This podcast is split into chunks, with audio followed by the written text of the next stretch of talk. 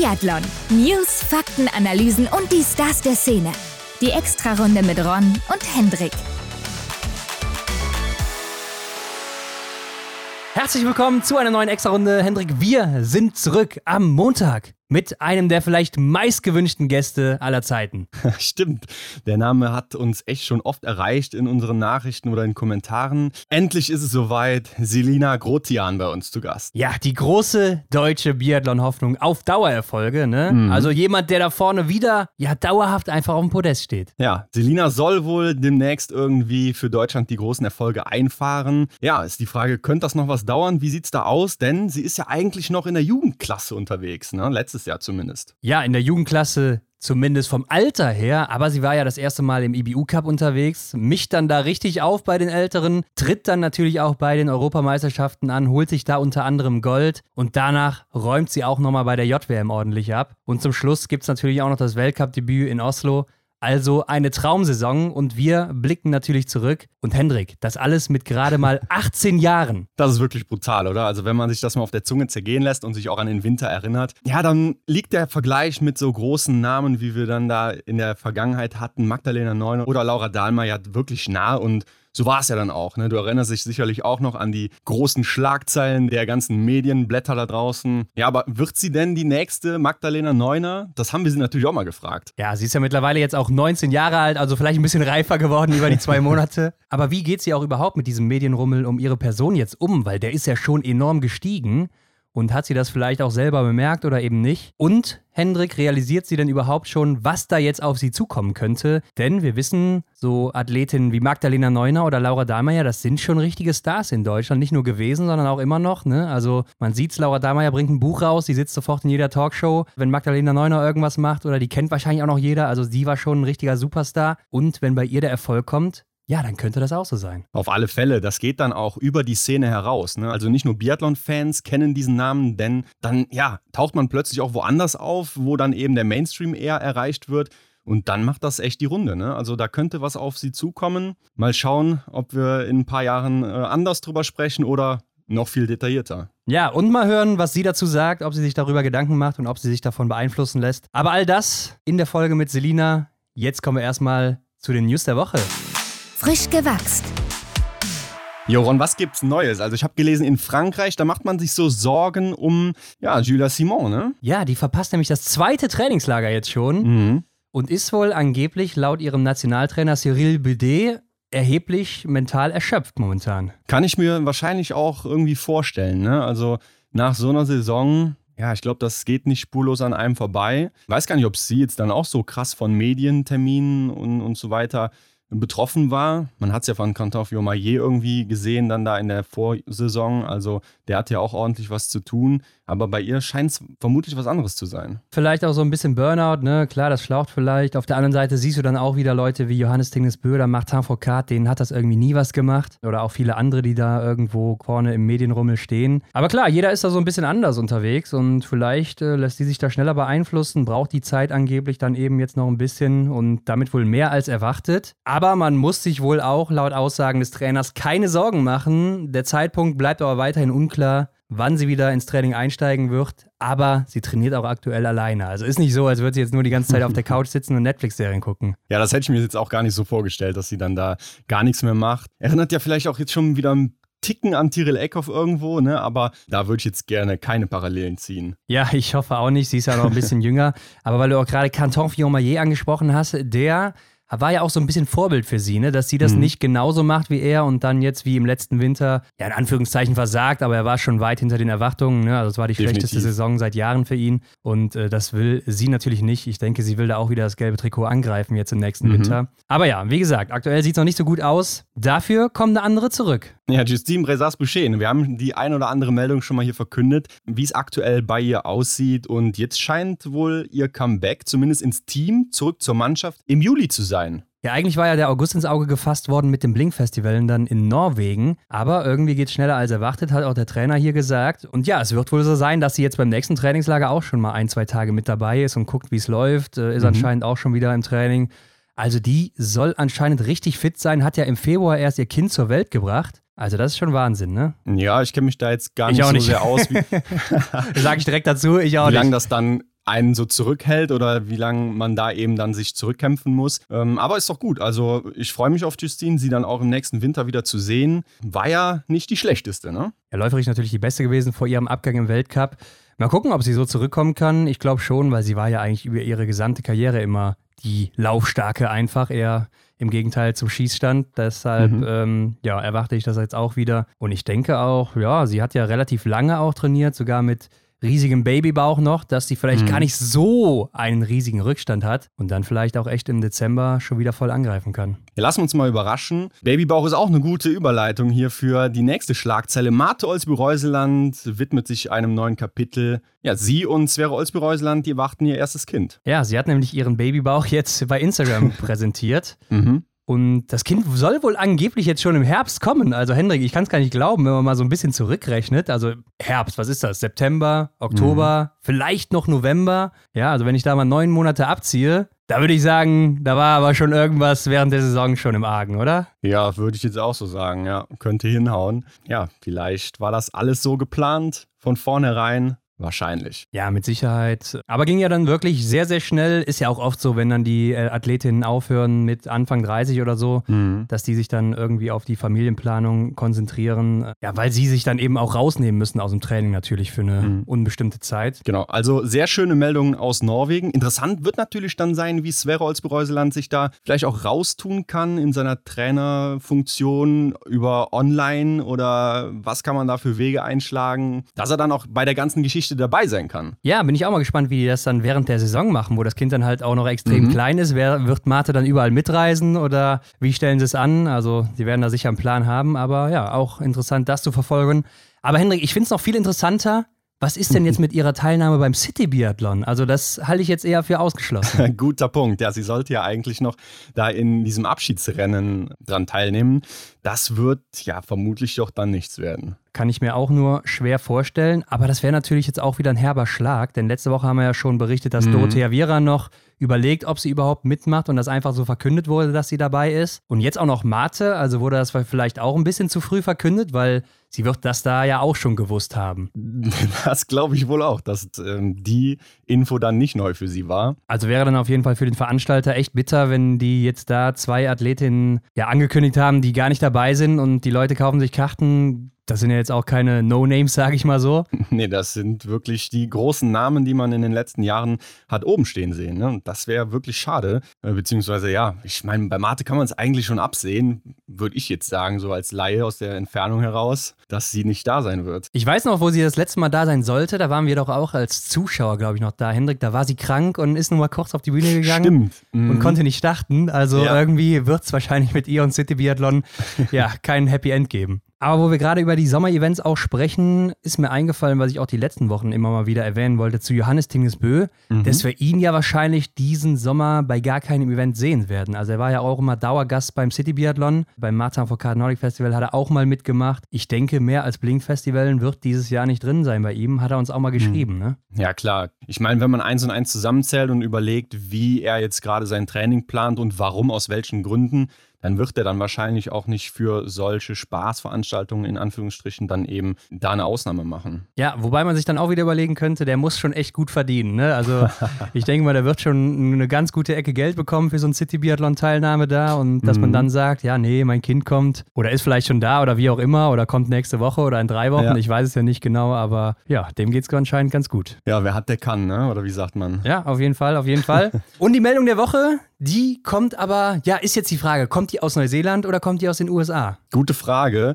Also es betrifft auf jeden Fall Campbell Wright, der Neuseeländer, beziehungsweise er ist ja für Neuseeland gestartet in den letzten Jahren. Der ist jetzt demnächst ähm, für die USA unterwegs. Ja, der ist im März ja noch Juniorenweltmeister geworden. Mhm. Der erste Medaillenträger überhaupt im neuseeländischen Biathlon. Also ich glaube, so viele Neuseeländer gab es auch nicht im Biathlon. Ist ja auch erst der zweite Olympiateilnehmer gewesen in Peking für mhm. Neuseeland im Biathlon. Ja, und damit hat Neuseeland jetzt kein, keine Biathleten mehr. Und er wechselt, wie du schon sagst, zu den USA. Er musste sich aber auch, muss man mal dazu sagen, echt alleine durchschlagen. Ne? Also er konnte ja wirklich nie Staffeln laufen, was mir bisher noch gar nicht so wirklich bewusst war. Da habe ich nie drüber mhm. nachgedacht. Nee, gehe ich mit dir. Da habe ich auch gar nicht so drüber nachgedacht. Also ja, da fehlt ihm ja schon ein Stück weit was. Ne? Und äh, die Erfahrung, die kann er jetzt eben in den USA machen. Ja, ich habe echt mal nachgeguckt. Er ist noch nie eine Staffel gelaufen auf internationalem Parkett.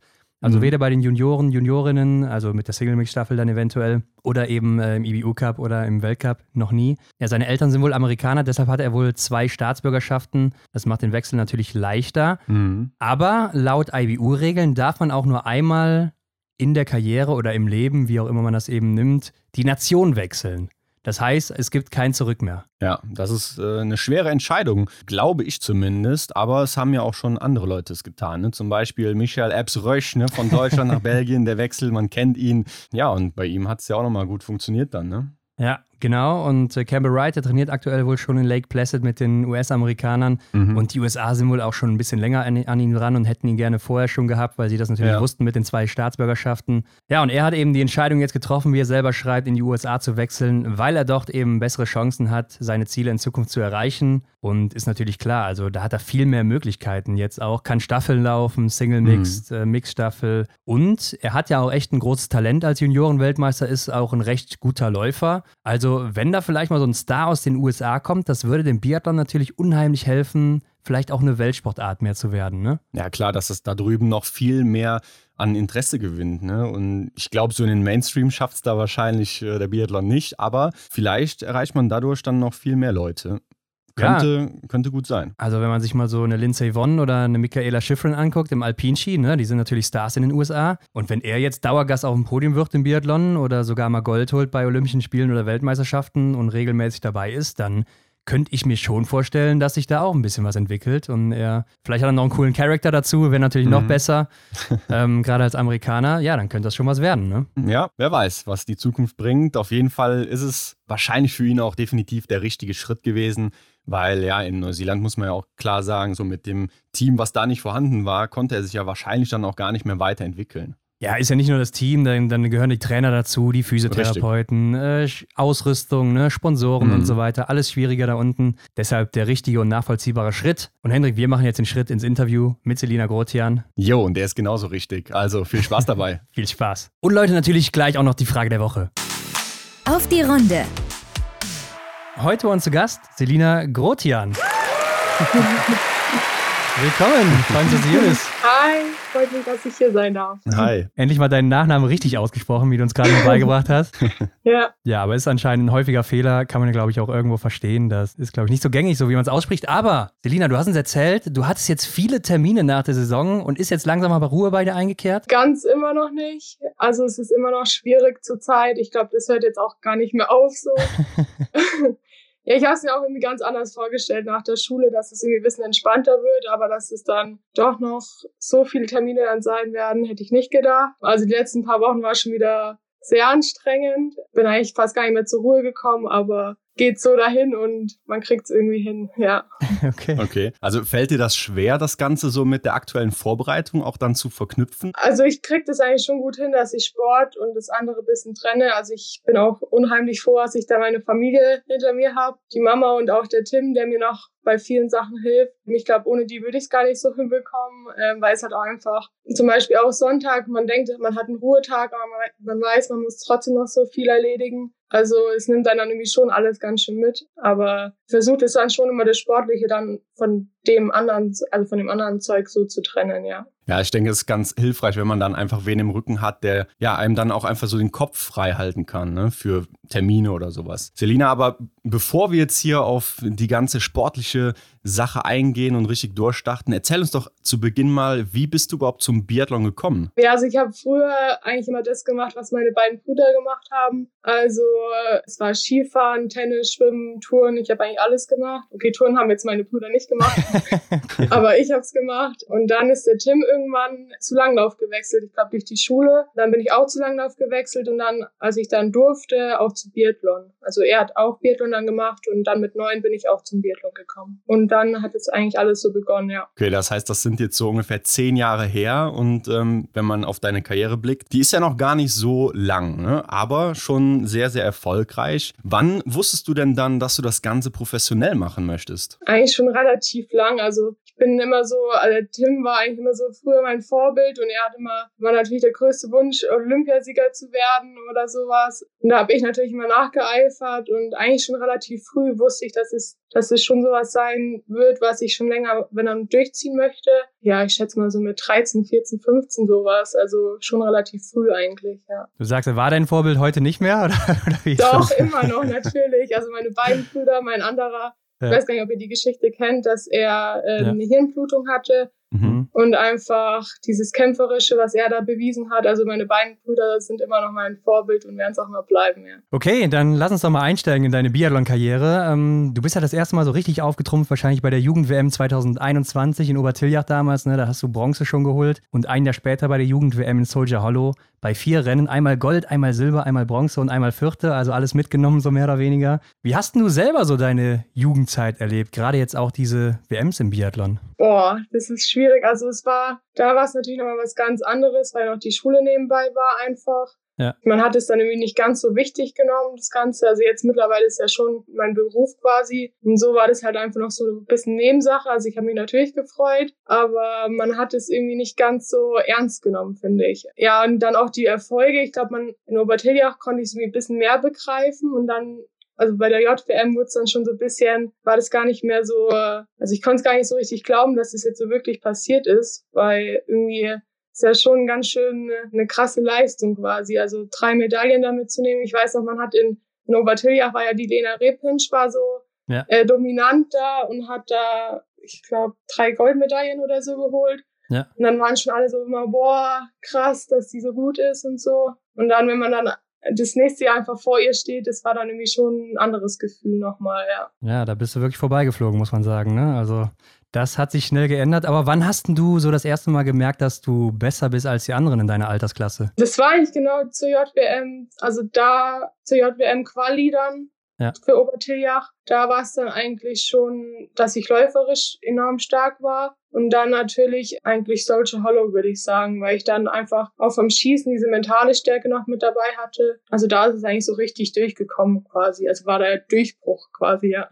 Und würdest du auch selber sagen, dass dir Biathlon einfach leichter fällt als anderen? Nee, würde ich jetzt nicht. Also ich habe ja trotzdem mitzukämpfen. Ich muss ja die gleichen Sachen machen wie die anderen. Also mhm. ich leide natürlich auch, aber ich weiß nicht, ich nehme es halt, glaube ich, ein bisschen lockerer als die anderen und deswegen ist, glaube ich, für, für mich vielleicht ein bisschen einfacher, ja. Jetzt hast du ja gerade gesagt, dass das für dich vor ein, zwei Jahren noch so eine Art Nebensache war. Und jetzt ist es dein Hauptberuf. Wie kann man sich das vorstellen? Also bist du da einfach oder was weiß ich, vier, fünf Mal die Woche ins Training gegangen, wenn überhaupt, und dann einfach mal da zum, zum Rennen oder so am Wochenende? Also so ein bisschen wie Leute vielleicht Fußball spielen in der Kreisliga oder sowas? Ja, kann man so sehen eigentlich. Also mich hat selber gewundert, warum ich so gut war, weil bei mir mit der Schule, also ich war zwar auf einer Wintersportschule, aber ja. ich hatte trotzdem viermal Nachmittag, bin um halb sechs heimgekommen und war halt einfach schwer zu der Zeit. Ich habe dann meistens selbstständig trainiert, bin dann meistens auch selber noch nach Seefeld hochgefahren, habe da selber bisschen geschossen. Also es war schon schwierig, da auf die Trainingsstunden überhaupt zu kommen. Das war auch immer ganz lustig, weil die ganzen Trainer gesagt haben, krass, du trainierst, also du trainierst ja fast gar nicht. Also habe mich dann auch selber ein bisschen gewundert, aber ich glaube, gerade das ist das, was dann quasi den Erfolg so ausgemacht hat, dass man sich dann wirklich konzentriert hat bei den Einheiten, da wirklich voll auf den Punkt da war und ja, so ein bisschen Prinzip weniger ist mehr. Also ich glaube, zu viel zu machen, das bringt dann auch irgendwann nichts mehr, ja. ist ja schon eine wertvolle Erkenntnis auch so früh dann, ne?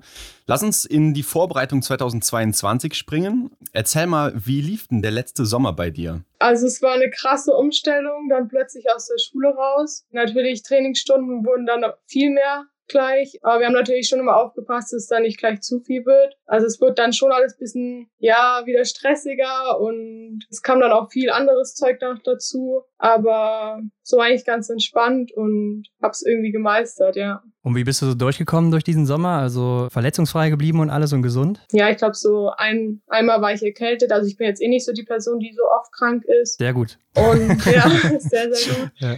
Äh, und Verletzungen hatte ich noch nie, also ja. auch alles glimpflich. Gut, toi toi toi, ne? Das soll so bleiben. Ja.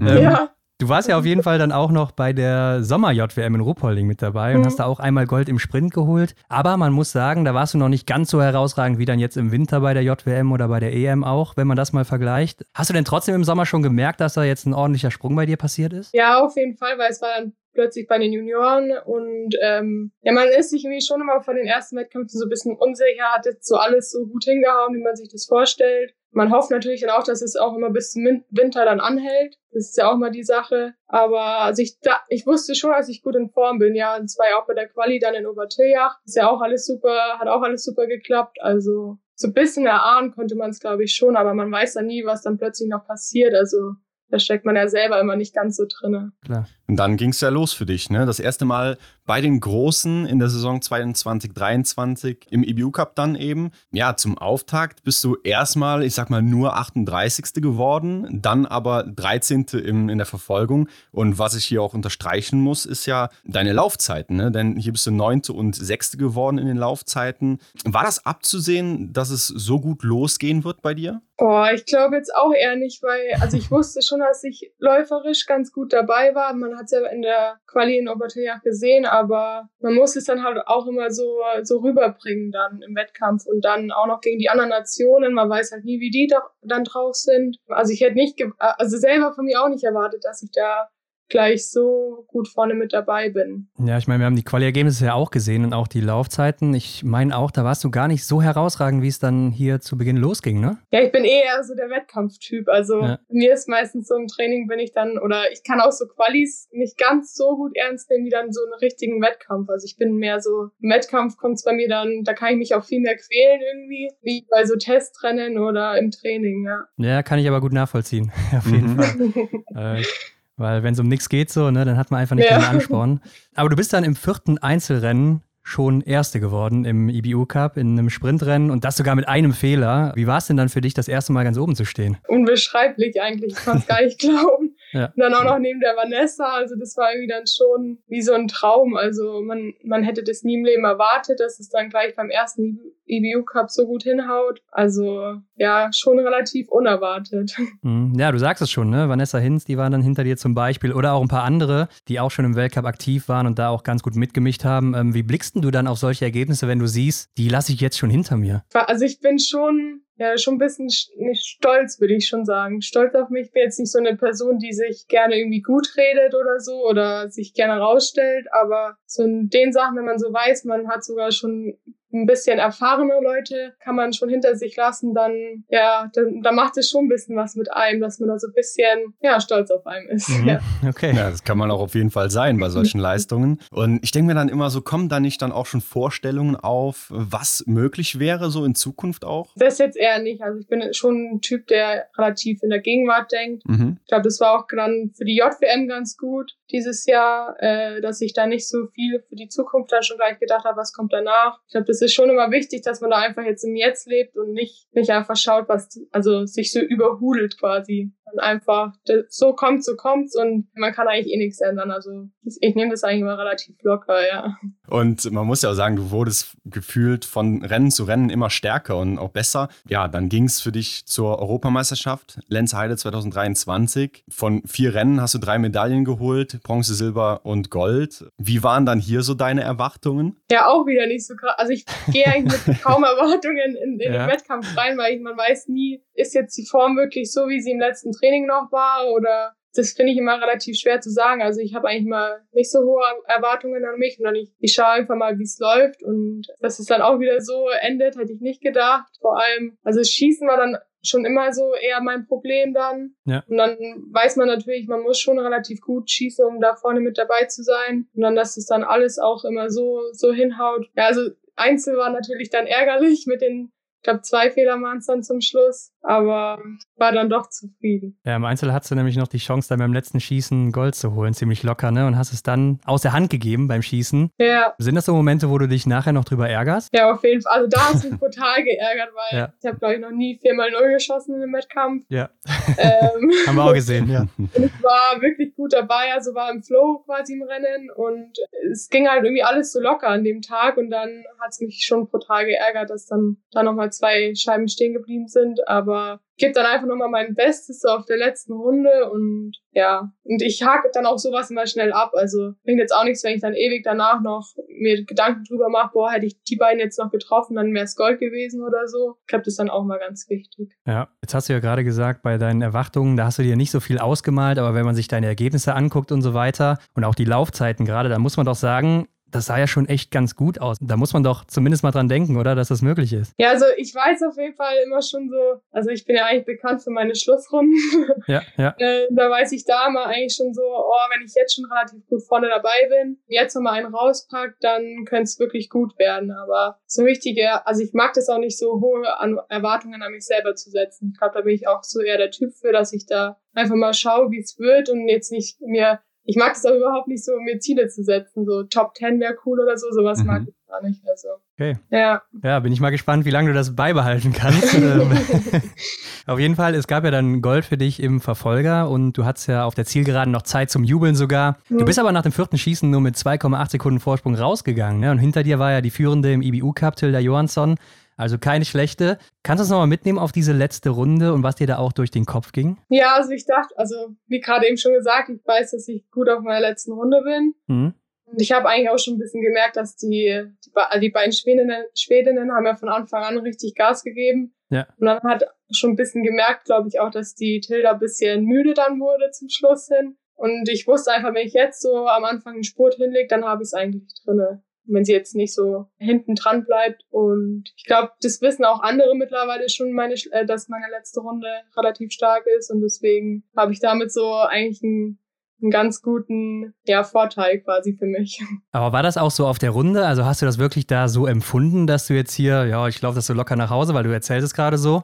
Oder warst du da schon so ein bisschen, ja, mehr im Panikmodus, sage ich mal? Ja, also die ersten paar Meter geht er so ein bisschen flach dahin erstmal noch. Da hatte ich schon noch ein bisschen Angst. Da dachte ich mir, jetzt gehe ich einfach volle Pulle bis zum ersten steilen Berg hoch. Und dann, wenn der um ist, dann schaue ich halt einfach nochmal und dann war sie halt eigentlich eh schon weg. Und dann bin ich trotzdem noch schnell weitergelaufen. Ich weiß nicht warum. Ja. Aber ich habe trotzdem nochmal alles gegeben und dann bei dem zweiten Berg dann, das sieht man, glaube ich, also dass ich dann nochmal relativ schnell hochlaufe. Und dann da in die Abfahrt runter, dann wusste ich eigentlich, ja, jetzt habe ich es drin. Wenn dann auch immer die Trainer sagen, ja, jetzt ist es sicher, dann kann man sich eigentlich Zeit lassen, ja. Ja, verrückt. Jetzt ist mir aber eingefallen oder aufgefallen auch, als ich mir das nochmal angeguckt habe, du bist da zum letzten Schießen gekommen, triffst ja auch alle Scheiben dann hm. und du wirkst wirklich eiskalt, ne? Also auch so mit dieser Mentalität, dass du da hingehst und sagst, boah, die ziehe ich jetzt ab. Ist das wirklich so oder wie gehst du daran? Eigentlich ohne Gedanken. Das Beste ja? ist eigentlich immer, wenn man keine Gedanken hat und einfach frei so dahin schießt quasi. Also das hatte ich ja eigentlich letztes Jahr bei der JWM auch ja. Äh, nee, also ja, letztes Jahr in Soldier Hollow ja, ja. war irgendwie die gleiche Situation quasi, wo ich dann auch, also ich glaube, das ist einfach besser, wenn man sich da keinen Druck macht, uh, wenn ich da jetzt schnell die fünf treffe oder so, dann könnte es noch was werden. Und einfach keine Gedanken haben, da locker hingehen und dann wird's, wird's eh irgendwie das Beste meistens, ja. Ja, mir ist das nämlich auch nochmal nachher in der Staffel dann aufgefallen. Da hast du es ja ähnlich gemacht. Hm. Und äh, das sah auch sehr schnell und entschlossen aus. Also ich weiß nicht, ob das einfach so aussieht und weil ob das jahrelanges Training ist oder ob das irgendwie auch mental bei dir ist. Wie, was meinst du? Ja, ich glaube einfach diese Lockerheit, die ich mental habe, dass ja. ich da an nicht so viel denke und mir jetzt gar keinen großen Kopf drum mache. Und aber auch dadurch, dass ich nicht ganz so nervös dann auch immer bin, sondern einfach entspannt dahin laufen kann und keine Angst quasi habe, dass irgendwas passieren könnte. Ich glaube, das macht's gerade aus. Ja, verrückt, das auch schon so in der, deinem Alter auch zu sehen, vor allen Dingen, finde ich zumindest. Das sieht man echt selten. Aber nach den ganzen Erfolgen jetzt bei dieser Europameisterschaft, war das auch der Zeitpunkt, wo du dann gemerkt hast, dass die Medien dich jetzt so ins Visier nehmen und das Interesse an deiner Person auch steigert? Ähm, auf jeden Fall, ja, da kamen ja schon die ersten Vergleiche dann plötzlich. ähm, die habe ich sehr oft gehört. Also man kriegt es schon alles mit und es wurde jetzt auch immer mehr dann vor allem danach der JWM auch. Aber ich versuchte es schon zu trennen, dass ich das gut ab, also mich gut ab, abkapseln kann und jetzt auch nicht da so großen, so großes Augenmerk darauf zu legen. Ja, dass man da einfach ja auch wieder befreit ist. Ja. Machst du denn auch im Training wirklich aktiv sowas zum Thema so Gedanken am Schießstand oder so? Oder du hast jetzt auch viel von dieser Leichtigkeit gesprochen. Fällt dir das einfach so in den Schoß? Bist du das einfach du oder trainierst du das auch irgendwie? Bin eigentlich ich. Also im Training ist meistens auch so, dass ich mhm. sogar im Training aufgeregter bin wie im Wettkampf. Im Wettkampf habe ich irgendwie gar keine Aufregung. Okay. Und dann, wenn wir im Training solche Skispiele mal machen oder so, wo es um Schnelligkeit geht, da bin ich dann irgendwie aufgeregter wieder dann im Wettkampf an sich. Also da merkt man, glaube ich, schon, dass ich so ein richtiger Wettkampftyp bin und das ist Training meistens schlimmer. Aber so trainieren tue ich sowas jetzt nicht. Nee. Okay. Ja, und Medaillenchance gab es ja noch bei der JWM. War denn auch vor der JWM bzw. nach der EM schon klar, dass du dann halt an diesem Event auch noch teilnimmst, JWM? Ja, das war dann eigentlich relativ safe nach der EM. War also selber ein bisschen skeptisch mit Kasachstan und dann noch die lange Reise. War ich jetzt selber nicht ganz so überzeugt von erst, aber dann hat mich ja der Felix nochmal angerufen und gesagt, ja, das ist dann quasi eine gute Aufgabe, sich da nochmal quasi mit den Junioren zu messen und fand ich dann eigentlich auch ganz cool, so da nochmal hinzufahren und zu nochmal so einen Vergleich zu haben, einfach wie man jetzt so im Vergleich zu den Junioren jetzt einfach ist. Im Endeffekt war es eine richtig gute Entscheidung und ja. Ja, oder anders ausgedrückt, denen einfach nochmal zu zeigen, wie es geht. ja, es ja, also ist schon immer schwierig dann zu, man, also ist jetzt auch nicht so, dass es dann da so ein Zuckerschlecken einfach ist, sondern sich da nochmal irgendwie zu beweisen und das ist dann auch immer nicht ganz so einfach. Klar, aber ja, es war wahrscheinlich allen klar, dass du so die absolute Favoritin da sein wirst. Und äh, dieser Rolle bist du auch gerecht geworden. Dreimal Gold aus vier Rennen. Ja, was will man da groß mehr, ne? Aber äh, wie bist denn du mit dieser Favoritinnenrolle umgegangen? Da war ich tatsächlich, da habe ich schon ein bisschen minimalen Druck verspürt, würde ich mhm. sagen. Der kam dann irgendwie schon von Seiten der Medien erstmal und dann auch irgendwie generell aus dem Trainer Trainerteam irgendwie. Also man, die, sie sagen jetzt nicht so, oh, du, du musst jetzt gewinnen oder so oder also du bist gut oder so, sondern man merkt es halt einfach schon, wenn man jetzt, man merkt einfach, dass man jetzt irgendwie Leistung zeigen muss und auch wenn sie es jetzt nicht so explizit sagen, aber man merkt es einfach. Und ja, da war ich dann irgendwie auch ein bisschen, habe ich mir einfach selber ein bisschen Druck gemacht. Aber ich glaube, dann ist es doch irgendwie ganz gut gelaufen, wenn man dann weiß, ja, der erste Wettkampf ist rum, war ganz gut und dann ist eigentlich wieder alles weg, ja. Ja, vielleicht war das ja auch ganz gut, ne? Denn ich kann mir vorstellen, du hast es eben schon so ein bisschen angedeutet, wenn man jetzt von der EM zurückgeht, von den Seniorinnen zurück zu den Juniorinnen, dann da muss man doch wahrscheinlich auch aufpassen, dass man es nicht zu sehr auf die leichte Schulter nimmt, oder? Ja, ja, das war halt eben das, man, man will halt irgendwie auch selber nicht versagen quasi. Man will selber ja. auch natürlich seine Leistung zeigen und jetzt auch zeigen, dass man verdient im IBO Cup startet und dass man es nicht alles so geschenkt bekommen hat quasi, sondern man will natürlich schon zeigen, dass man da verdient drinne ist. Ja, hat ja auch ganz gut geklappt, muss man sagen. Was bedeuten dir denn jetzt diese drei Goldmedaillen bei der JWM? Viel, sehr viel sogar. Mhm. also sind ja mit der mit den beiden Staffeln sind es ja vier quasi. Also ja. Die einzelnen Medaillen, ich glaube sogar noch ein Stückchen mehr dann einfach, weil ich dann, obwohl ich ja, ich glaube, da waren es auch zwei Fehler, ich bin mir gerade gar nicht sicher, obwohl ich ja so viel mehr Fehler geschossen hatte als die zweite dann, glaube ich, dass man da trotzdem so vorne ist. Ich glaube, das war halt einfach so ein Grund, warum die mir irgendwie noch ein bisschen mehr wert sind. Also, dass man so das Läuferische einfach gesehen hat.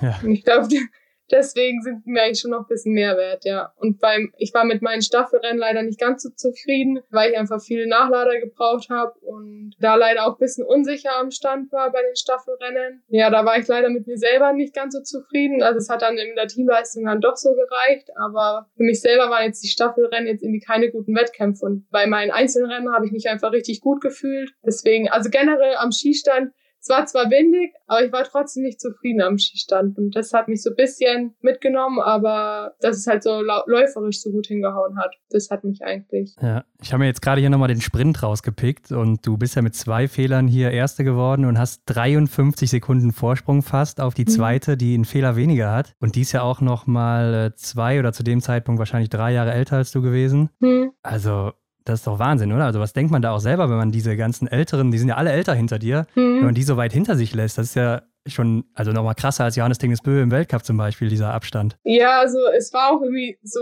nach dem Wettkampf, ich dachte mir so zwei Fehler, ich so, oh no, jetzt habe ich es verschossen, geh raus und war halt trotzdem so gut. Also das ist, ich konnte selber in dem Zeitpunkt gar nicht glauben. Auch nach dem Rennen bin ich dann noch zum Zivi gelaufen, habe gesagt, oh, vielleicht die Lena Repinsch oh, vielleicht kommt die noch. Und dann, also ich hatte schon so ein bisschen Angst, dass mir das noch weggenommen wird. Und, äh, und er dann so, nee, nee, äh, die hattest du locker im Griff mit der letzten Runde. Und dann, ja, also irgendwie, so ganz sicher war ich mir dann auch selber noch nicht. Aber ja, ich weiß nicht, wie man das beschreiben kann. Also man, man realisiert das in dem Moment einfach nicht, weil es so, also mit zwei, also ich weiß nicht, unbeschreiblich einfach.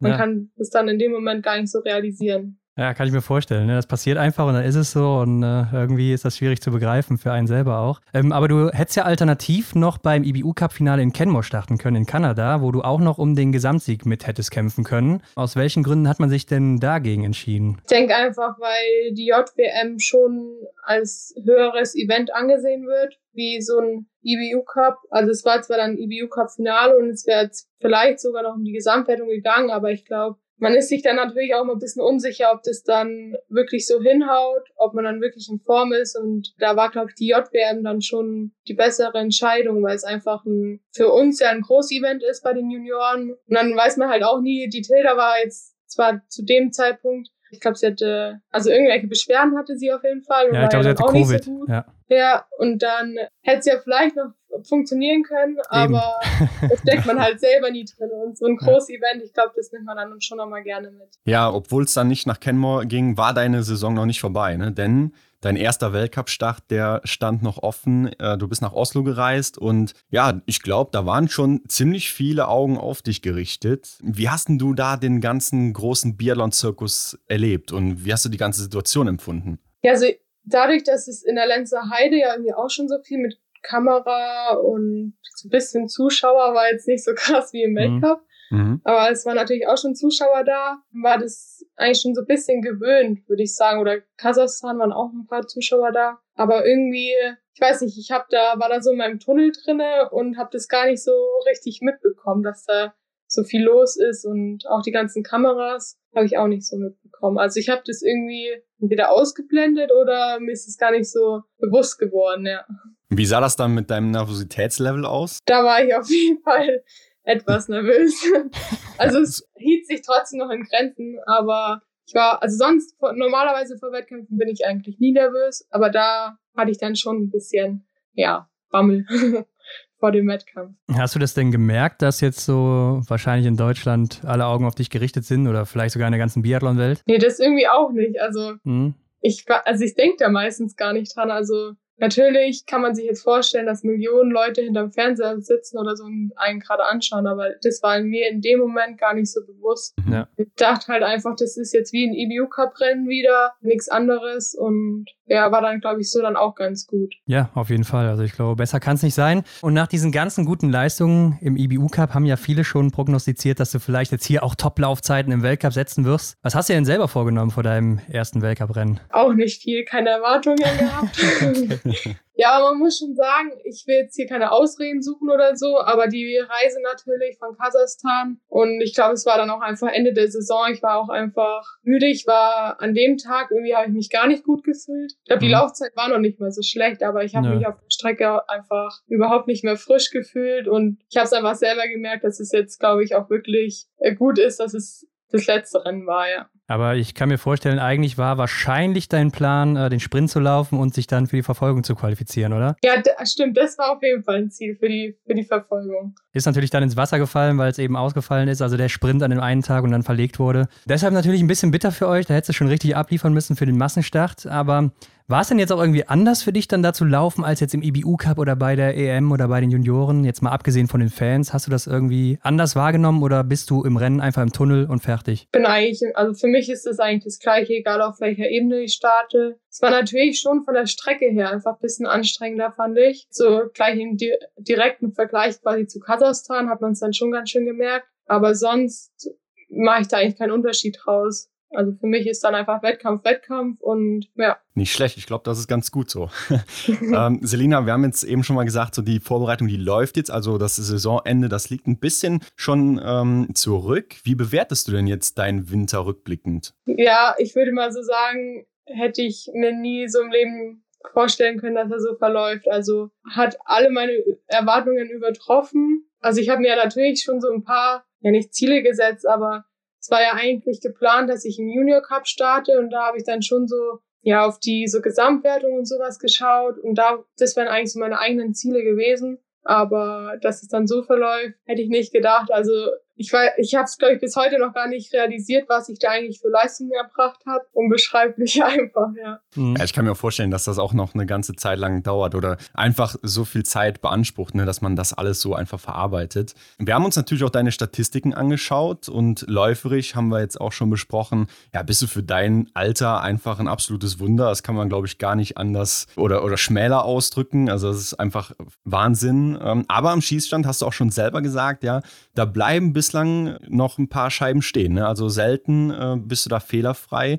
War das denn schon immer so, dass es am Schießstand bei dir einfach schwieriger fiel als auf der Strecke? Ja, auf jeden Fall. Also ich war zwar früher jetzt läuferisch nicht ganz so dominant, aber es war auf jeden Fall immer so das Schießen, was mir dann, glaube ich, quasi die Siege verspielt hat oder so, wenn man es jetzt so sagen kann. Also was mich halt irgendwie wundert, dass ich einfach normalerweise im Training bin ich eigentlich der bessere Stehenschütze. Mhm. Und im Wettkampf ist es halt genau andersrum, aber ich kann es mir selber nicht erklären, warum. Also da ist meistens noch so, ich vermute mal, dass es noch die Anstrengung ist, die da einfach stehend noch draufkommt, aber mit Ding bin ich eigentlich relativ zufrieden. Äh, nur die Stehenschüsse, die ärgern mich immer brutal, weil ich weiß, dass ich es im Training kann und dann im Wettkampf haut es halt irgendwie nicht so hin, wie ich es will. Aber versuche da jetzt einfach mein Bestes noch zu geben und alles noch rauszuholen, dass man da irgendwie einfach für die nächste Saison besser besser dran ist, ja. Aber gut, wie ich eben schon gesagt habe, äh, hat ja auch schon ein paar Mal stehen ganz gut funktioniert bei dir. Also so schlecht ist es ja dann auch nicht. Aber du hast eben auch schon ein bisschen angedeutet, ähm, es kommen ja jetzt schon Vergleiche auf zu Magdalena Neuner und du hast da selber mal einen Post verfasst, wo du sagst, du bist die Selina und nicht die Magdalena und so soll man dich auch bitte sehen. Ne? Du willst deinen eigenen Weg gehen, äh, aber was macht denn das mit dir, wenn du hörst, ja, du wirst hier mit der vielleicht besten Biathletin aller Zeiten schon verglichen? Jetzt nicht viel, muss ich ehrlicherweise sagen. okay. Also ja, schon in gewisser Hinsicht auch cool, finde ich, dass man das so vielleicht schon so sieht. Aber ich glaube, der Bernie hat es auch schon mal gesagt, die Magdalena ist die Magdalena gewesen, die Laura ist die Laura gewesen. Also allein vom Typ her komplett unterschiedlich. Ich glaube, da kann man einfach, also Leute zu vergleichen ist eh immer ein bisschen, ja. man ist von Grund auf so unterschiedlich und da machen, finde ich, so Vergleiche auch einfach gar keinen Sinn quasi. Ja. Klar, ist natürlich ein Mediending, ne, weil jeder ja. natürlich Magdalena Neuner kennt und dann springt da jeder drauf an, ganz klar. Ähm, aber erzeugt das denn gar keinen Druck bei dir, wenn du sowas hörst, dass du da schon mit so einer krassen Athletin verglichen wirst? Krass. Ja. Wirklich nicht. Ja, das ist beeindruckend, wie ich finde. Aber du hast jetzt gerade auch schon Bernie angesprochen, ne? Bernhard Kröll. Der Meistermacher im Hintergrund wird er ja häufig gerne genannt. Und wir sind ja immer noch auf der Suche, was ist entweder an diesem Mann oder an dem Ort, wo ihr alle herkommt, da unten, also Magdalena Neuner, Laura Dahlmeier, Miriam Gössner oder Neureuter, ähm, du, was ist da so besonders? Hm. Ja, schwierig. Also an unserer Rollerstrecke kann es, glaube ich, nicht liegen.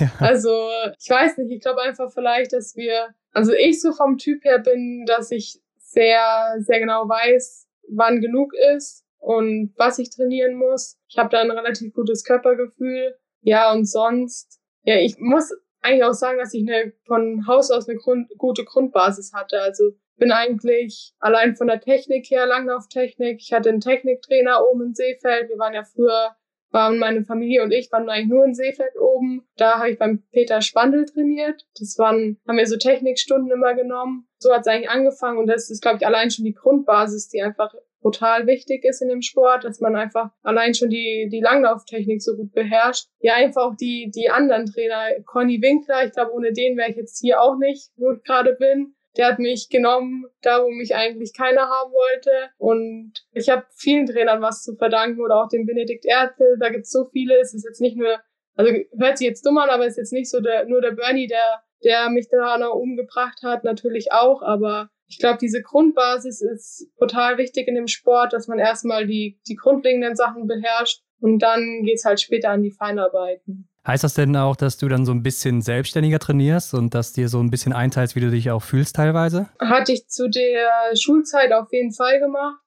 Mhm. Jetzt haben wir natürlich einen Trainingsplan daheim, aber jetzt dadurch, dass die Lehrgänge jetzt auch so viel mittlerweile sind, muss ich das natürlich jetzt auch ein bisschen mehr anpassen. Weil natürlich bei den Lehrgängen hohe jetzt mehr Trainingsstunden zusammenkommen, muss ich daheim jetzt schauen, dass es mir nicht zu viel wird und dann muss ich schon ein bisschen rausnehmen und ein bisschen quasi auf meinen Körper hören, dass es halt auch einfach nicht zu viel wird, ja. Selena, ich denke mir bei deiner Situation immer so, wenn der Erfolg kommt, dann steht natürlich die Presse direkt Schlange, ist am Start und du wirst wahrscheinlich unendlich viele Anfragen bekommen. Jetzt hast du ja auch sogar schon Red Bull als Sponsor, was ja wahrscheinlich auch nicht so viele von sich behaupten können. Aber da könnte ja dann auch mal so die Situation daraus entstehen, dass du in Deutschland ein Star wirst. Sollte dann der Erfolg halt dann kommen. Ist dir das auch schon bewusst, ähm, dass es so kommen könnte und was dann damit einhergeht? Habe ich mir bis jetzt noch gar keine großen Gedanken gemacht. Krass. Also ich weiß, ich bin da eigentlich relativ locker in der Hinsicht. Ja. Also bin jetzt eigentlich auch nicht so der Typ, der gerne im Rampenlicht steht. Ähm, ja. Ich weiß nicht, man merkt es bestimmt auch, ich bin relativ introvertiert und eher ruhiger. Wenn ich mal was nicht sage, dann ist es jetzt nicht, weil ich arrogant bin, sondern ist jetzt meistens einfach nur so, weil ich zu schüchtern bin, um irgendwas zu sagen. Mhm. Und ich glaube, das ist dann schon sowas, wo ich mit mir selber noch nicht ganz so im Einen bin, ob ich dann wirklich so der große Star also ich weiß, also ich bin nicht gerne im Rampenlicht, aber habe ich mir bis jetzt noch nicht so ausmalen können, quasi. Mhm. Ja, schon schwierig. Aber ich würde ja sagen, das war bei einer Laura Dahlmeier wahrscheinlich ähnlich und äh, ja, man sieht, wo sie heute steht, ne? weil sie es einfach diesen Erfolg gebracht hat. Und ähm, ich glaube, da kannst du dich vielleicht gar nicht so wirklich gegen wehren, oder? Ja, ich glaube, also irgendwann, es gehört natürlich auch dazu, dass man in den Medien präsent ist. Und ja, würde ich sagen, es sind sogar fast ist ja schon fast die Hälfte eigentlich, dass man auch in den Medien gut dastehen muss und das auch beherrschen muss. Und ist jetzt auch nicht, dass ich da Angst vor habe, aber ich bin halt einfach nicht der Typ, der sich gerne in den Vordergrund stellt. Aber das gehört natürlich alles mit dazu. Und ich akzeptiere es auch gerne. Es macht mhm. natürlich auch Spaß, finde ich, wenn man da so ein bisschen äh, mal was erzählen kann oder so. Aber ja, mal schauen, wie es dann so kommt. Ja, solange es nur ein bisschen ist. Aber wo du es gerade ansprichst, du bist ja auf Social Media auch schon ein bisschen mehr unterwegs als andere, würde ich sagen. Also da sieht man schon, da gibst du dir ein bisschen mehr Mühe und so. Also dir ist schon bewusst, dass du das auch nutzen willst, um dich zu präsentieren, oder wie ist das? Ja, also mir macht es auch einfach Spaß. Ich glaube, man merkt es auch hier im Hintergrund. Ich fotografiere auch sehr gerne. Also ich ah, bin ja. da, hm. äh, mir macht es sowas Spaß, Videos zu bearbeiten, zu fotografieren. Hm. Äh, das ist dann eigentlich schon so eine Sache, die ich auch gerne in der Freizeit mache und dann das zu veröffentlichen. Ich glaube, das, ich finde es einfach cool mit der Welt, so das so ein bisschen zu teilen und so ein bisschen kreativ zu sein. Ja. Also heißt, du machst auch alles selber bisher? Äh, ja. ah, krass. Okay. Ja, cool, cool. Aber kommen denn bei dir auch mal so Gedanken auf, dass du vielleicht diese ganzen Erwartungen, die jetzt irgendwie so jeder an dich hat, nicht erfüllen kannst? Schon, ja. Also man hat natürlich so ein bisschen Zweifel manchmal vor allem wenn es bisschen zu viel dann wird. Also ich habe es im, im Winter hatte ich es dann schon noch ganz kurz mal, dass man sich nicht ganz so sicher ist, bin ich jetzt wirklich in Form? Also diese Zweifel hat man natürlich immer, aber ich glaube, am besten ist es einfach, wenn man sich da nicht so viele Gedanken dann drüber, zu, drüber macht, sondern einfach schaut, wie es kommt. Und um dieses Thema Medien und so jetzt abzuschließen, hast du auch eingangs gesagt, dass du halt super viele Termine hattest und da kaum zur Ruhe gekommen bist. Und das zeigt ja halt einfach, dass das Interesse super groß ist an deiner Person. Wie kannst du da so cool und bodenständig bleiben? Ich glaube, es ist wichtig, dass man jetzt auch jetzt schon viel einfach rausfiltert. Also halt schaut, was wichtig ist, was geht mir gut in den Plan. Und wenn es halt nicht passt, dann muss man halt auch einfach mal Nein sagen. Also dann geht's halt mhm. auch nicht anders, wenn es irgendwie den Sport einschränkt. Ich glaube, das ist halt jetzt schon relativ wichtig, dass man da früh mit anfängt, dass es halt auch einfach nicht zu viel wird, weil wenn, wenn ich jetzt zu jedem Termin, den ich äh, angeboten bekomme, einfach Ja sage, ich glaube, dann will ich da den ganzen Tag einfach nur rumsitze, äh, rumsitzen. Ja, und man muss ja auch irgendwann mal zur Ruhe kommen. Also mir fällt es jetzt schon total schwer, dann einfach mal komplett den Kopf auszuschalten, weil man immer weiß, oh, da muss ich noch antworten, das muss ich noch machen. Und dann schiebt man das alles auf und dann wird es meistens noch schlimmer. Also man muss das eigentlich schon relativ, relativ gut filtrieren quasi mhm. und sich so das, das raussuchen, wie es am besten mit dem Sport vereinbart wird. Zum Glück wurden wenig rausgefiltert hier. ja. Nee, also es macht ja mir auch Spaß, aber wenn es halt irgendwie vom Training her nicht hinhaut, dann ja, klar. bin ich da auch wirklich so, dass ich sage, oh, dann lieber nicht, weil dann fokussiere ich mich lieber aufs Training und wenn es dann hinhaut, dann, dann macht es mir auch Spaß, sowas zu machen. Klar, Training muss die Priorität Nummer eins bleiben, gerade auch in der Vorbereitung jetzt. Ne? Also es ist das erste Mal für dich mit dem A-Kader äh, eine neue Situation. War dir denn schon klar, dass du dann in diesem Team unterwegs sein wirst? Nee, auf jeden Fall nicht.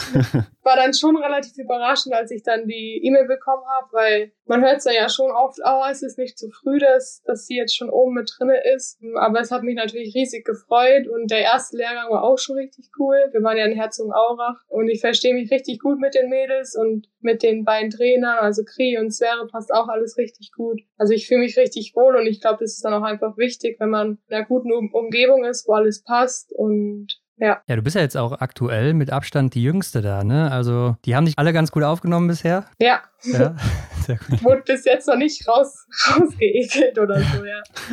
ja, sehr, sehr gut. Ja, wie läuft es denn bislang so in der Vorbereitung bei dir? Ich meine, jetzt sind ein Monat ist vorbei, ja. Sehr gut, also haben jetzt schon relativ viele Stunden hinter uns gebracht. Jetzt fangen schon langsam die intensiveren Einheiten wieder an. Gestern standen Bahnläufe an.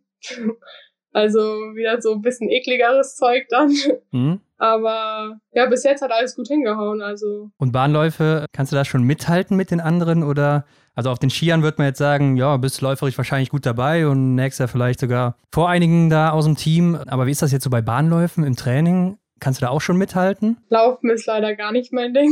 Also wird schon, ja, so vielleicht im Mountainbiken oder so. Ich mache halt jetzt auch viele Touren mit meinem Bruder oder mit den anderen Jungs auch zusammen. Ja. Oder jetzt auch laufen mit, mit den anderen Mädels dann auch in der Gruppe. Da halte ich dann schon gut mit, aber so, was dann so die Schnelligkeit angeht, da bin ich leider im Laufen nicht so gut. Also da muss ich schon sagen, das ist dann auch schon der Grund, warum ich Biathlon mache und nicht okay. ähm, Radfahren oder Laufen. Also da, da habe ich schon mehr das Talent im, im Langlaufen wie im normalen Laufen, ja. Was ist denn jetzt konkret anders für dich als die Jahre zuvor? Ja, ich hätte nicht gedacht, dass es jetzt irgendwie, obwohl keine Schule mehr ist, dass es irgendwie trotzdem so, so stressig wird und der Tag irgendwie trotzdem nicht so viel freie Zeit bringt. Also mit Schule war es dann nochmal ein bisschen anders, aber ich hätte irgendwie mir das Ganze ein bisschen entspannter vorgestellt. Mhm. Was jetzt wie in dem Fall jetzt auch nicht so ist. Also es ist schon, ich hätte es mir nicht so zeitintensiv vorgestellt, wie es jetzt letztendlich ist.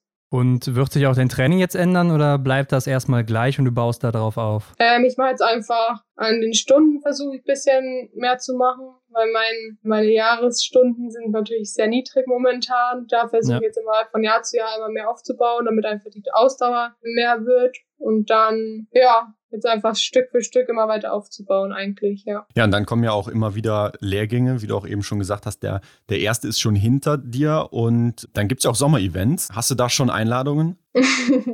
nee, noch nicht. Also wir, das hat glaube ich der, der Kria schon erwähnt, dass wir in Norwegen beim Blink genau. starten. Dann steht natürlich noch die deutsche Meisterschaft an und ich denke, mit den beiden Events bin ich dann eigentlich schon ganz gut ausgestattet und das reicht mir dann, glaube ich, auch erstmal. Also ich will jetzt auch nicht gleich zu viel auf einmal auch einfach machen. Also ich bin froh, wenn ich dann nicht ganz so viel eingebunden bin, ja. Okay, ähm, jetzt haben wir letzte Saison beobachten können, dass Range Times im deutschen Team ein großes Thema sind. Ne? Also da hängt man noch im internationalen Vergleich deutlich zurück. Ist das was, wovon du dich auch jetzt beeinflussen lässt, wenn du das siehst und dass dir das nicht passieren wird? Ja, ist natürlich wichtig, da drauf zu schauen, aber ich denke mir immer, es ist eigentlich wichtiger, dass man trifft und ich glaube, meine Range Time ist jetzt eigentlich schon in dem Rahmen ganz gut, dass es so im Wettkampf hinhaut. Und ich glaube, wenn ich jetzt schneller werden würde oder dann wäre einfach nur noch mehr Stress drin oder auch von der Schießzeit her, wäre es dann, glaube ich, nicht mehr in dem Maßen, wo es halt im Wettkampf dann gut sein würde. Also ich glaube, irgendwann zu viel auf die Range Time zu, zu drücken, macht dann irgendwie auch keinen Sinn mehr, weil es dann einfach nur alles stressiger wird. Da würde ich sogar den Treffer noch ein bisschen mehr im Fokus behalten wie die Range Time. Ja, das stimmt, natürlich.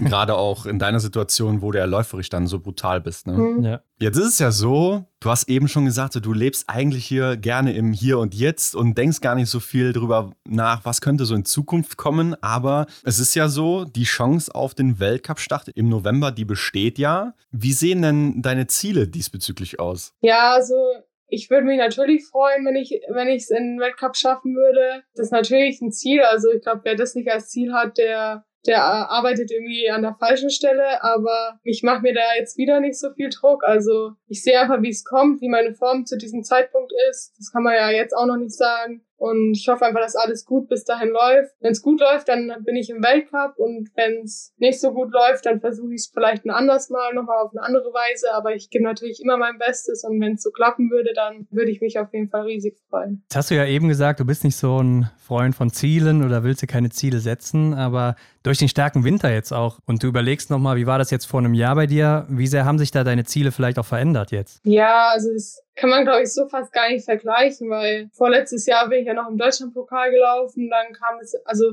es hat sich irgendwie alles so überschlagen. Also mittlerweile werden die Ansprüche natürlich schon immer ein bisschen höher. man weiß natürlich jetzt auch mehr, dass man, dass man vorne mitmischen kann. Aber so die Ziele, ich weiß, also ich, weiß, ich bin echt nicht so ein Freund von Zielen, weil man, man weiß gar nicht, wie so die Form gerade ist. Und wenn man es dann nicht schafft, dann ist es irgendwie auch nicht so ein richtiges Erfolgserlebnis. Also ich finde, man sollte eigentlich immer eher locker rangehen. Aber jetzt so schwierig zu sagen, weil, weil es natürlich jetzt noch eine ganz andere Liga einfach ist, wie bis vor paar Jahren. Also es hat sich brutal verändert einfach. Ja, ja aber ich meine, du wirst jetzt zumindest so Ansprüche haben, oder? Und wie die sich vielleicht verändert haben. Ja, ich, ich lege dann eigentlich eher mehr das Augenmerk so auf Statistiken eher so. Also ich will dann ja. zum Beispiel. Also auf deine eigenen. Ja, also mhm. zum Beispiel mich im Schießen halt auch einfach verbessern. Ich glaube, das sind so Ziele, die ich mir dann eher mache für eine Saison, dass ich sage, ja, die 90 Prozent, also 85 bis 90 Prozent habe ich mir jetzt für nächstes Jahr als Ziel gesetzt. Und wenn ich die 85 Prozent erreiche, dann wäre ich auf jeden Fall sehr zufrieden. Also natürlich 90 noch besser, aber ja, 85 auf jeden Fall. Äh, ich glaube, solche Ziele damit kann ich mich bisschen besser anfreunden, dass ich da einfach mich so, das so ein bisschen im Blick habe und mich da so ein bisschen selber ein bisschen motivieren kann, dass das vielleicht auch so hinhaut. Aber gibt's denn bei dir sowas, wo du denkst, gerade wenn du so über Biathlon nachdenkst, so, boah, das wär's, hast du so einen Traum? Jetzt so von Erfolgen her? Genau. Ja, auf jeden Fall Olympia mal da mitzufahren, das ist natürlich ein Traum. Nur aber, mitzufahren? Ja, Medaille natürlich auch, aber man muss ja den Ball auch ein bisschen flach halten. Also erstmal mitfahren und dann vielleicht irgendwann mal eine Medaille. das machst du auf jeden Fall, den Ball noch flach halten. ähm, aber ist vielleicht auch gar nicht so verkehrt. Nur, das muss ich jetzt an der Stelle mal fragen, siehst du dich denn mit 26 Jahren auch noch im Biathlon? ja, auf jeden Fall. Ich weiß auf jeden Fall, dass ich es nicht bis 40 machen werde. Ja. Oder bis irgendwann ist auch mal gut und irgendwann reicht es dann auch mal. Aber natürlich will man das, es kommt, glaube ich, auch mal drauf an, wie, wie jetzt die weiteren Saisons so verlaufen. Kann man jetzt auch nicht so sagen. Also man hofft natürlich, dass alles gut verläuft und alles immer auch von der Gesundheit halt gut ist. Ich glaube, das ist eh das Wichtigste, dass man da einfach fit bleibt und da nichts irgendwie in die Quere kommt und dann mal schauen, wie es wird. Genau, wird schon so irgendwie kommen. Selina, ja, du hast jetzt viel zu tun. Bleibt da auch noch Freizeit? Und wenn ja, wie füllst du das Ganze? Ja, wie schon erwähnt, irgendwie, also ich habe es mir ganz anders vorgestellt. Viele studieren ja noch nebenbei. Könnte mhm. ich mir jetzt gerade momentan überhaupt nicht vorstellen. Es ist einfach, der ganze Tag geht irgendwie so schnell vorbei. Man ist, man hat meistens zwei Trainingseinheiten am Tag. Dazwischen koche ich vielleicht mal noch was. Also das ist sowas, was mir total viel Spaß macht und dann mit dem ganzen zum Beispiel aufräumen oder was so ansteht, also das unterschätzt man irgendwie alles immer ein bisschen. Dann noch so Sachen wie Gewehr putzen, Trainingsdaten eintragen, protokollieren. Dann ist eigentlich schon wieder der Tag vorbei. Also viel Zeit bleibt da irgendwie dann echt nicht mehr. Also mhm. ja, wie schon gesagt, Freizeit. Wenn ich Freizeit habe, mache ich gerne Fotos oder koche sehr gerne. Das ist dann eigentlich so, was ich sonst so mache. Aber so eine andere, weitere Leidenschaft gibt es bei dir nicht? Nee, könnte ich jetzt so auf Anhieb nicht sagen. Also ist ja schon mal gut, dass du jetzt nicht irgendwie ans Bergsteigen denkst oder sonst was. vielleicht an andere Pläne bekommst. ähm, aber ja, dein Bruder war da auch, ähm, war da auch hier so der Bäcker bei euch, ne? Der immer Zitronenkuchen backt Stimmt, oder äh, im ja. Garten äh, hat er noch einen grünen Daumen und so. Ist das nichts, was dich irgendwie ansteckt oder was ihr zusammen macht? Äh, nee, ist ja gut, dass er das hat, dann muss ich nicht so viel im Garten arbeiten. das ist eh, Mama und Papa sind gerade äh, hier komplett, mein Papa ist jetzt seit, seit März in Rente, sind ah, komplett ja. Garten am Umbauen. Bin ich froh, dass ich immer schön raus bin und da nicht mithelfen muss. Da ist der Tim dann immer derjenige, der da äh, die Sachen mitschleppen muss. Da halte ich mich dann immer schön raus. Ja gut, da hat er wenigstens Spaß dabei. Also ja. allen geht's gut bei euch. Ja, wir haben zum Abschluss noch eine Rubrik, die wollen wir natürlich auch noch mit dir machen. Schnellfeuer. Das ist der Name. Genau, so heißt sie. Das sind Fragen und Aufgaben, die du kurz und knackig beantworten kannst, also mit einem Wort oder in einem Satz. Hast du ein Ritual vor jedem Rennen? Nein, nein nicht. Was ist denn dein Lieblingsort von allen, die du bisher besucht hast, außer jetzt die Heimorte in Deutschland? Uh, Oslo, würde ich sagen, ja. Welche ist deine Lieblingsdisziplin? Verfolgung. Stehen oder liegen schießen? Stehen. Was ist für dich das Coolste am Biathlon? Ja, der Mix zwischen der Konzentration und dem vollen Reinhauen, ja. Was ist denn das, was dich als Biathletin nervt an deinem Alltag? Dass man auf manche Sachen verzichten muss. Welcher war bisher dein schönster Moment im Biathlon? Der EM-Titel. Und äh, wer sind deine Vorbilder im Biathlon oder außerhalb vom Biathlon? Andere Sportler oder Sportlerinnen? Meine Brüder, ja. Dann stell dir vor, du kannst jetzt den besten Biathleten der Welt zusammenstellen. Welche Eigenschaften würdest du nehmen und von wem? Es ist auch egal, ob Frau, Mann, aktiv oder inaktiv. Uh, Laufen auf jeden Fall Johannes Tennis Bö. Dann, boah, Schießen, schwierig. Ja, eine Dorothea, Dorothea Viera, würde ich sagen. Mhm. Und was gab's noch? Das, was du meinst, was man so braucht, ne? Als Also vielleicht- mentale Stärke, sowas. Mentale Ja. Stärke. Ja, auch Johannes Tennis Bö. Ich glaube, bei dem kommt gerade keiner vorbei. Ja, das stimmt. Ja. ist doch gut. Und was würdest du auf eine Plakatwand schreiben in einer großen Stadt, wo es jeder lesen kann? Was jetzt nicht unbedingt mit Werbung zu tun hat? Bleib relaxed und keep it simple, sowas. Ja. Okay, okay. Das beschreibt dich ja ganz gut eigentlich, oder? Ja, würde ich auch sagen. ja. Und damit sind wir auch durch. Ja, vielen Dank erstmal für deine Zeit. Und euch auch. Ja, du darfst gerne unseren Zuhörern noch sagen, wo können sie dir folgen, wo können sie dich finden? Instagram Selina Grotian und Facebook auch Selina Grotian. Ich denke, wird man auch sofort finden, ne? Also Mhm. Ziemlich easy. Ja, wie gesagt, vielen Dank, ne? Ich bin mal gespannt, wo deine Reise hingeht, wie es da weitergeht. Ja, und dann komm gerne wieder, wenn du was Mhm. zu erzählen hast oder so. Und Sehr äh, gerne. ja, wir hoffen, wir verschwinden nicht in deinem Filter.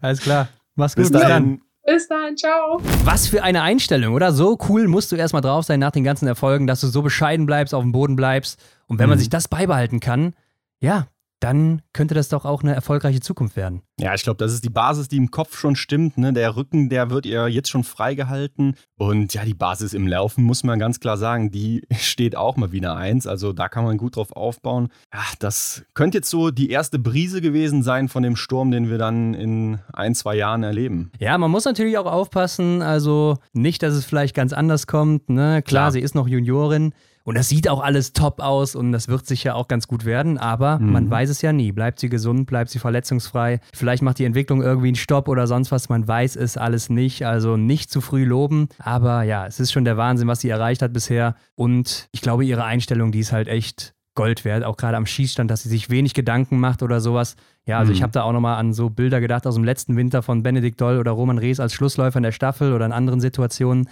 Die waren teilweise richtig am Zittern und das hat man bei ihr jetzt nicht so wirklich gesehen bei der EM oder WM, also JWM. Also das finde ich schon beeindruckend in dem Alter. Ja, definitiv. Es ist nur die Frage, kann sie das denn dann auch mit in den Seniorenbereich nehmen? Ne? Wenn dann mal wirklich die gesamte Welt auf sie schaut, um Gold im letzten Schießen. Ich glaube, das ist nochmal eine andere Sache bei den Großen, aber ja, sie hat auf jeden Fall das Potenzial dafür. Ja, es bleibt abzuwarten, wie es da weitergeht. Und natürlich sind wir auch alle gespannt, ob sie dann in den Weltcup kommen wird, jetzt schon in der Quali. Mhm. Aber Hendrik, kommen wir doch zur Frage der Woche. Und diesmal hat gewonnen unsere Top 3 Biathlon-Momente der letzten zehn Jahre. Ja, ist für mich ja gerade auch eine große Herausforderung. Ich, so weit kann ich ja gar nicht zurückschauen. Ne? Zehn Jahre, so lange verfolge ich Biathlon ja fast noch gar nicht. Also da habe ich gerade so, was vor 2016, 17 so betrifft, das ist bei mir sehr, sehr schwammig und das kenne ich fast auch nur aus Erzählungen von dir. Ja. Ähm, aber ich habe trotzdem mal drei Momente rausgepickt, die mir so von jetzt auf gleich in den Kopf kommen, wenn ich denke, boah, was war bisher so das Krasseste, was ich so vielleicht gesehen habe? Welcher Moment blieb mir bislang so im Kopf? Woran muss ich immer wieder denken? Ja, die habe ich mal aufgeschrieben. Aber ich glaube, bei dir, da kriegt man jetzt so den ein oder anderen, wie sagt man, ähm, Leckerbissen, ne? Boah, weiß ich gar nicht. Äh, Nee, leg ich also, mich da, leg ich, hebe ich dich jetzt hier zu sehr in den Himmel. Also vermute ich eigentlich von dir. Warten wir doch mal ab, was jetzt gleich auf dich zukommt hier. Ja, zehn Jahre ist natürlich auch ein riesiger Zeitraum. Also ich habe jetzt auch einfach mal so das genommen, was mir als erstes mit eingefallen ist, weil das sind doch wahrscheinlich auch die Momente, die am meisten prägen und am Mhm. meisten hängen bleiben und am bedeutendsten sind für einen. Und vielleicht machen wir es so wie bei unseren äh, Tops und Flops, dass wir ganz hinten anfangen, Hendrik, und gehen nach vorne durch. Ja, den Plan hatte ich auch. Ja, dann legen wir los. Also vielleicht sagen wir noch, beziehungsweise das trifft auf mich zu. Wir haben ja jetzt natürlich eine grandiose Saison von Johannes Dingesbö erlebt und den habe ich hier ganz ausgeklammert, weil er hat halt viele Rekorde aufgestellt ne? und das wäre jetzt zu einfach, denke ich mal, an drei Sachen aus der letzten Saison zu nennen. Deswegen, wobei meine Momente, die liegen auch gar nicht so lang in der Vergangenheit. Mein erster Moment, mein Platz drei ist das Stehenschießen von Jacqueline auf der Pokljuka 2021, Oh ja. WM-Verfolger. Wo er da ausgerastet ist. Also das ist so ein Moment, der bleibt, den kriege ich nicht aus dem Kopf. Ja, war natürlich der absolute Wahnsinn. Ne? Also um beiden Mhm. Einlagen fehlerfrei geblieben und dann Ja. so einen da rausgerasselt und damit Weltmeister geworden. Also das war schon der Wahnsinn, ganz klar. Mhm. Wobei man sagen muss, in diesem Jahr ist seine Stehenquote ja echt unterirdisch. Ne? Also ich weiß Ja. gar nicht mehr genau, irgendwas bei 70 Prozent oder sowas oder noch schlechter. Ich habe es jetzt gar nicht genau im Kopf, will auch nicht nachgucken, aber Mhm. äh, die ist auf jeden Fall richtig katastrophal. Also da muss er nochmal gucken, ob er vielleicht ein bisschen am Speed arbeiten muss oder so. Bei mir ist es äh, auf Platz 3. Hendrik, du wirst dich auch noch erinnern, die Mixstaffel aus Peking 2022, das Eröffnungsrennen. oh ja. Also, ich bin ja kein Fan so wirklich von Staffeln oder Mixstaffelrennen, Single-Mix-Staffeln.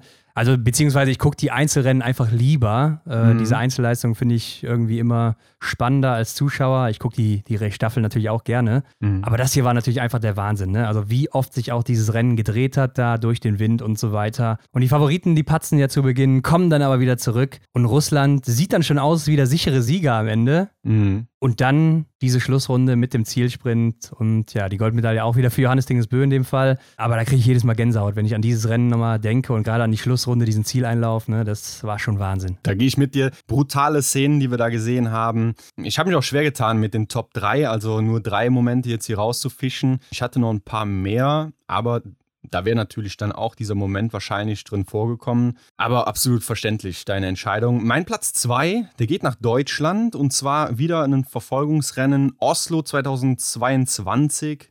Erik Lesser, die Schlussrunde, mm, ja. wo er seine Federn in den Waden ausgepackt hat. also im Berg da alle hat stehen lassen, dieser Anstieg da, wie er da hochgesprungen ist, ich kann die Worte gar nicht sortieren. Da, da kribbelt es bei mir immer noch und er gewinnt das Ding ja dann auch noch, ne? Ja, alleine schon dann äh, am vorletzten Tag der Karriere einfach nochmal zu gewinnen und generell die Performance ja. am Ende, die war schon der Wahnsinn, auch von ihm, muss man so sagen. Also besser kannst du ja fast gar nicht aufhören, mhm. vor allen Dingen, weil er ja auch schon mal Tiefs hatte in seiner Karriere und weit weg von der Form, die er da zum Schluss hatte. Also ja, Hut ab, was er da noch rausholen konnte. Bei mir, Henrik, auf Platz 2 ist es jetzt ein bisschen breiter gefasst, mhm. aber es ist einfach Martin Foucault, ne? der in dieser Zeit ja schon fast siebenmal Gesamtweltcupsieger wurde. Mhm. Ja, und ich fand es auch einfach beeindruckend, das mitzuverfolgen. Ne? Und ich glaube, man erinnert sich auch noch an die Rennen oder den Massenstart aus Pyeongchang 2018 gegen Simon Schemp. Ja. Ich glaube, das bleibt jedem noch im Gedächtnis da, dieser Zielsprint, wo er dann ganz, ganz knapp noch Gold holt und Simon Schemp ganz, ganz knapp Silber. Ja, mhm. gewinnt, verliert, wie auch immer oder Gold verliert in dem Fall. Ähm, oder dieser Massenstart in Oberhof 2017 auf der Schlussrunde, auch mit Erik Lesser und Simon Schemm, wo er den kürzeren gezogen hat, Martin Foucault. Aber äh, das war natürlich auch der Wahnsinn. Also er hat schon einfach für viele Momente gesorgt oder in Oslo, als er mal die Magazine vergessen hatte. Mhm. Und was ich natürlich bei ihm geliebt habe, einfach ja, diese Momente in den Anstiegen, wenn er davongesprungen ist und keiner konnte mehr mithalten. Ne? Wie du es gerade bei Erik Lesser angesprochen ja. hast, aber bei ihm war das natürlich nochmal eine Nummer extremer und häufiger. Und das fand ich schon sehr cool. Seine Spielchen auch so ein bisschen, er war ja immer so ein bisschen der, der Kontrolleur auf der Strecke. Johannes Tingesbö ist ja mehr der, der einfach voll Speed gibt die ganze Zeit und er hat immer so ein bisschen ja, kontrolliert das Rennen und dann geguckt. Und es gibt ja auch ein Best-of von ihm bei YouTube, ne? Wollte ich gerade drauf hinaus. Wir haben uns das ja schon mal zusammen angeguckt und da bekomme ich eine Stelle auch nicht aus dem Kopf. Das ist schon so lange her. Ich glaube, er hatte da diesen lila, neongelben Anzug an, der auch richtig crazy aussah, so mal ja, nebenbei ja. gesagt. Aber da ist er auch irgendwo in einem steilen Anstieg. Ich weiß nicht, welches Rennen es war, welches Jahr, keine Ahnung. Auf jeden Fall hat er da die anderen Jungs alle hinter sich und plötzlich zieht der da an und fliegt den anderen davon und man denkt sich, wie, wie geht das? Ne? Ja. Das Tempo ist schon so hoch und der packt da einfach nochmal einen aus. Also grandios. Ja, es war äh, Massenstart 2012 Rupolding, meine ich. ja, ich glaube, du weißt genau, was ich meine. ja, klar, klar. ähm, aber es gibt ja auch noch die Szene da in diesem Video zum Beispiel, findet man wahrscheinlich bei YouTube, wenn man das eingibt, mhm. wo Johannes Dingesbö in Oslo da wegspringt. In mhm. dem äh, Gratishaugen heißt es, ne? Wo er dann am Ende da äh, ihm wegfliegt. Ich glaube, 2017 war das auch, also noch gar nicht so lange her, aber da hat er ihm auch mal gezeigt, wo der Hammer hängt. Und ja, war einfach beeindruckender Sportler und cool, das einfach miterleben zu können. Ja, mein Platz 1, der fächert sich auch etwas weiter, betrifft die WM in Hochfilzen 2017. Ja, ich glaube, wenn ich an Biathlon denke, dann kommt mir sofort diese eine Szene Klar. mit Simon Schemp in, in den Kopf. Ne? Wusste ich direkt, als du es gesagt mit, hast. Ja. Mit Dexy im Ohr. Es ja, ist ja. einfach unvergessen. Ich krieg's nicht aus dem Kopf, will ich auch gar nicht. Ja, wenn man sich das anschaut, dann kriegt man einfach Gänsehaut. Und ich habe dann auch, damit auch hier noch eine Dame fällt, natürlich Laura Dahlmeier mit aufgeschrieben. Ja. Ne? Ihre erfolgreiche Serie da bei der WM. Also das war wirklich für Deutschland äh, großartig. Aber diese, also diese Szene da, das, wo er da auch an ja, dieser schönen Stelle Simon Eder da frisch macht und allen anderen davonläuft, so das war wirklich genial. Ja, das war wirklich genial. Also da kriege ich auch Gänsehaut, wenn ich daran denke. und ist ja auch episch, wie Dexy das einfach kommentiert hat. Ne? Also muss man auch mal Glück ja. haben, dass er das da an dem Tag kommentieren durfte, weil, ja, sind wir mal ehrlich, ich glaube, ein anderer hätte das so nicht hinbekommen. Mhm. Mhm. Also es hat einfach alles perfekt gepasst. Bei ja. mir auf Platz 1, Hendrik, also da bekomme ich auch jedes Mal Gänsehaut, weil ich glaube, besser kannst du eine Geschichte nicht schreiben. Den Sieg von Nadine Horschler in Antolz damals, ah. das war ah. auch 2017, also es war eine Athletin, Nadine Horschler ist ja jetzt auch nicht mehr aktiv, wer sie vielleicht nicht mehr kennt, ist ja in ihrer Karriere viel zwischen Welt und IBU Cup gependelt, mehr im IBU Cup unterwegs gewesen. Mhm. kommt dann aber nach Antolz zum Weltcup, wo ein Einzel- und ein Massenstart war. Also die war erstmal gar nicht qualifiziert für den Massenstart. Kommt dann über diese Top 5, überraschend sogar noch, als 30 da rein von 30 in diesen Massenstart, trifft alle Scheiben, geht dann auf der Schlussrunde da mit Gabriela Sukalova zusammen als Erste raus und zieht dann Sukalova ab, die damals ja wirklich in ihrer Prime war und mhm. hält auch noch Laura Dahlmeier auf Distanz. Du hast es gerade gesagt, 2017 war Laura Dahlmeiers Jahr. Also die konnte da auch nicht mehr rankommen, war knapp hinter ihr. Ja, und ich krieg da jedes Mal Gänsehaut, weil, also, wenn das irgendwie in einem Film laufen würde, würdest du sagen, ja, das würde in echt niemals passieren oder so, ne? Verständlich, ja. Aber ähm, ja, ich hätte da echt auch gerne vorher mal irgendwie 10 bis 10.000 Mark auf den Sieg von Nadine Horster gesetzt oder so in irgendeinem Wettbüro. Ja, dann weiß ich nicht, ob ich heute hier wäre, Hendrik. Ja, da hättest du wahrscheinlich eine sehr, sehr krasse Ausbeute gemacht. Aber ja, das sind so Momente, wie sagt man so schön, die schreibt nur der Sport, also ja. einfach verrückt. Und das Rennen zum Beispiel, das habe ich hier, glaube ich, gar nicht wirklich gesehen, muss ich gestehen habe ich immer nur in Wiederholungen geschaut. Und wenn man dann unterwegs ist auf YouTube oder so und keine Ahnung, wie die Leute das machen, aber auf jeden Fall gibt es da Videos und Zusammenstellungen von irgendwelchen Highlights. Und gerade so vor 2017, wo das Damenfeld ja auch brutal stark war ne? und ähm, auch die Herren unglaublich dicht beieinander sind. Da gibt es so viele Schlussrunden, so viele Rennen, die mit drei, vier, fünf Nationen auf der Schlussrunde dann irgendwie entschieden wurden. Also das ist unglaubliches Gänsehautpotenzial, wenn man mal am Nachmittag kein kein, nichts zu tun hat, klickt da nochmal rein. Ich glaube, ihr werdet direkt fühlen, was ich auch fühle. Ja, ist die letzten Jahre nicht mehr so gewesen. Ne? Da hat man das seltener ja, gesehen. Das, das vermisst man auch so ein bisschen. Ich meine, bei den Männern kein Wunder jetzt gerade im Moment so, mit so zwei herausragenden Athleten wie Johannes Ingels mhm. Böhns, Holm Lager, die so ein bisschen